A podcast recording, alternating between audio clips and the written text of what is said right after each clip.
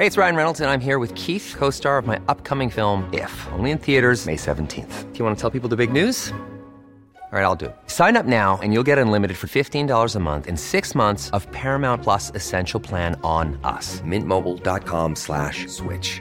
Upfront payment of $45 equivalent to $15 per month. Unlimited over 40 gigabytes per month. Face lower speeds. Videos at 480p. Active Mint customers by 531.24 get six months of Paramount Plus Essential Plan. Auto renews after six months. Offer ends May 31st, 2024. Separate Paramount Plus registration required. Terms and conditions apply if rated PG. Heraldo Podcast. Un lugar para tus oídos. Noticias del Heraldo de México.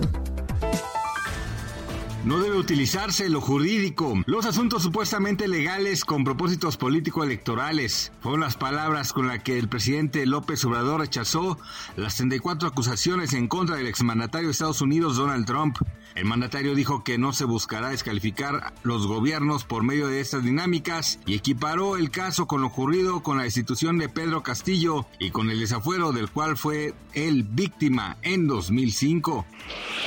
Asimismo, el presidente aseguró que el convenio que se suscribió con Iberdrola para la compra de 13 plantas generadoras es muy importante para el país, debido a que dará un beneficio mayor a los consumidores de energía eléctrica. El mandatario dijo que esta operación permitirá que los precios en el sector no aumenten. Anunció además que la compañía se mantendrá operando en la nación, ya que no se le cerrarán las puertas para que siga invirtiendo.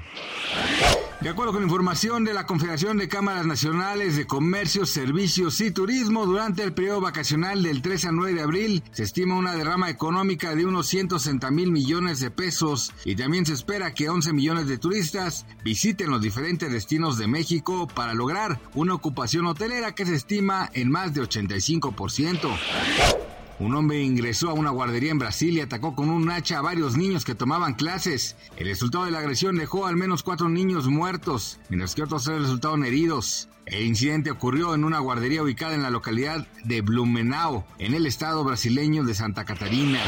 Gracias por escucharnos, les informó José Alberto García. Noticias del Heraldo de México.